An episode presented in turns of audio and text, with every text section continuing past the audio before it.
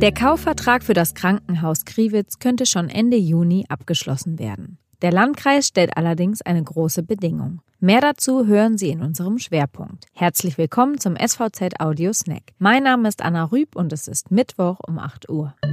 Zunächst die regionalen Nachrichten im Überblick. Die nächste Wahlpanne innerhalb von 13 Monaten beim Landkreis Nordwestmecklenburg. Dort muss die Wahl des zweiten Vizelandrates Ingo Funk wiederholt werden. Denn nach Auffassung des Innenministeriums ist die Wahl nicht fehlerfrei verlaufen. So enthielten die Stimmzettel lediglich ein Ja-Feld, aber kein Nein-Feld. Ein Ende der Bauarbeiten am Petridamm in Rostock naht und gleichzeitig ein Ende der kilometerlangen Umleitung der Hauptverkehrsader im Osthafen durch die Gutenbergstraße. Laut dem Rostocker Tiefbauamt soll es ab August keine Einschränkungen mehr geben. Allerdings muss die Strecke vorher noch einmal voll gesperrt werden, damit sie asphaltiert und die Fahrbahn markiert werden kann.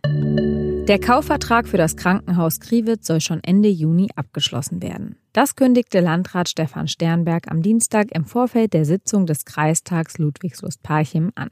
Stimmen die 77 Kreistagsmitglieder am Donnerstag dem Kauf zu, soll schon am Freitag mit dem Krankenhausbetreiber Mediclin eine Absichtserklärung unterschrieben werden. Wir wollen das Krankenhaus Kriwitz für einen Euro kaufen, erklärte Sternberg.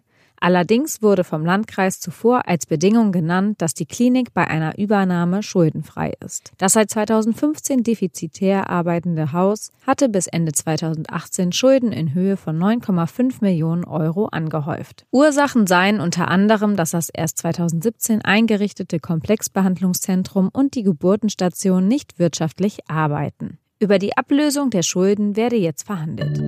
Die nächste Folge hören Sie am Donnerstagmorgen. Bleiben Sie gesund.